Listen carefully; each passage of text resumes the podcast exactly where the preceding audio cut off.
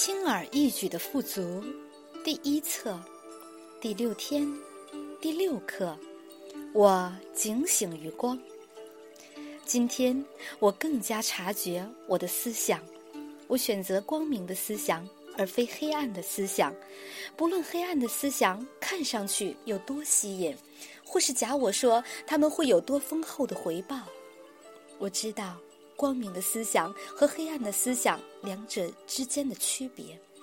今天我不断的反复对自己说：“我警醒于光，我选择光明而非黑暗，爱而非恐惧。”今天我一整天都警醒于光。导读文章，回到和平的家，生命的游戏。今日功课。今天早上完成阅读课文后，安静的坐下，然后问自己：你怨恨哪个人？第一个你想到的人就对了。尝试与这个人联络，通过面谈、打电话、写信或者静心冥想，去除怨恨。肯定一句：我警醒于和平。谨记今天。信守承诺。导读文章，回到和平的家。一九九五年，在蒙洛伊学院完成课程后不久，我开始觉察到我的梦。每隔一个半小时，在一个完整的睡眠周期后，我便会醒来，很清晰的记起这些梦，然后再睡。有一次，一个非常深刻的梦令我无法再度入睡。这梦开始时，我和弟弟约翰一起散步时认识了一位名叫汤姆的男士。汤姆告诉我们，他可以在一瞬间带我们到一个外星世界。同时，他向我们保证，只要我们想，随时随地都可以回来。正在我们犹豫之际，他告诉我们，去那个世界唯一的任务就是为了享受。美好时光和快乐，我们在那一瞬间便决定去一趟。说时迟，那时快，马上我们发现自己在一个壮丽、辽阔而且绿油油的草原上，一个类似打理的非常好的高尔夫球场。温暖的阳光散落在我们周围的果树上，以及旁边的一条美丽的小溪上。这完全是我们梦想中的天堂。当我们到处走，一边欢笑，一边狼吞虎咽美味的水果时，我察觉到有几个人正坐在地上，看守着几块平常无奇的石头。我问其中一人他们在做什么，他回答说：“正如你所留意到的，这个星球绿草如茵。”而像这样的石头是非常珍贵的，要保障你的将来，你也需要收藏一些石头。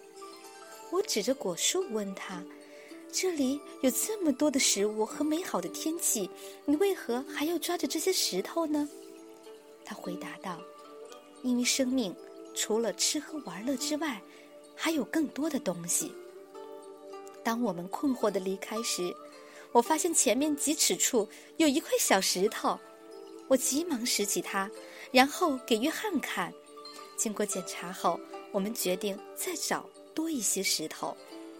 没多久，我们并肩而坐，看管着刚找来的几块石头。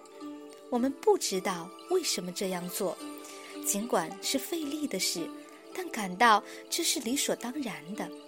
我决定再数数我的石头。当发现其中一块石头不见了的时，害怕和猜疑忽然涌上心头。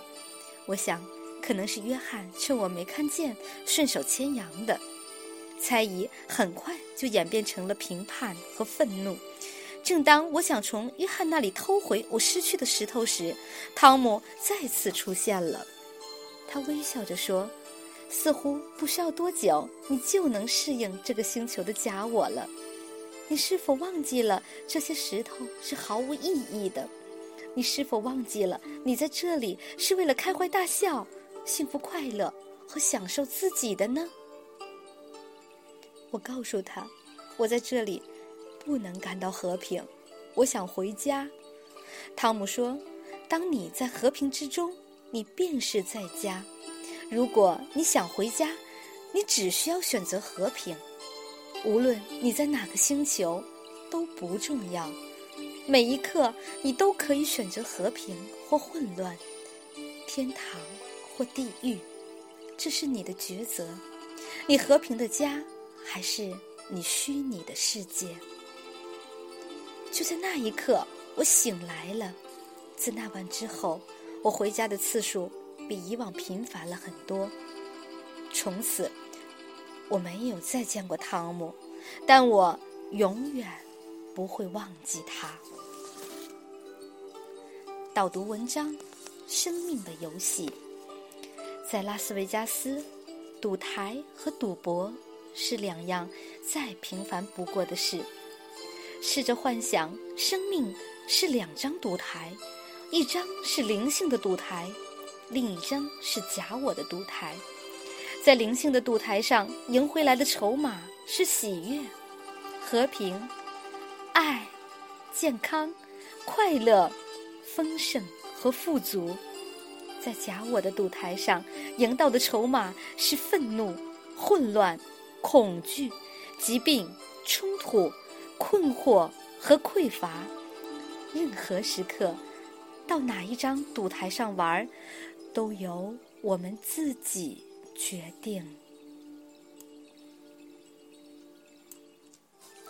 我的一位女性朋友曾对我说：“不错，我明白我是在灵性的赌台上玩，但我的伴侣即我的配偶是在假我的赌台上玩。唯一我可以跟他一起玩的方法。”便是去假我的赌台。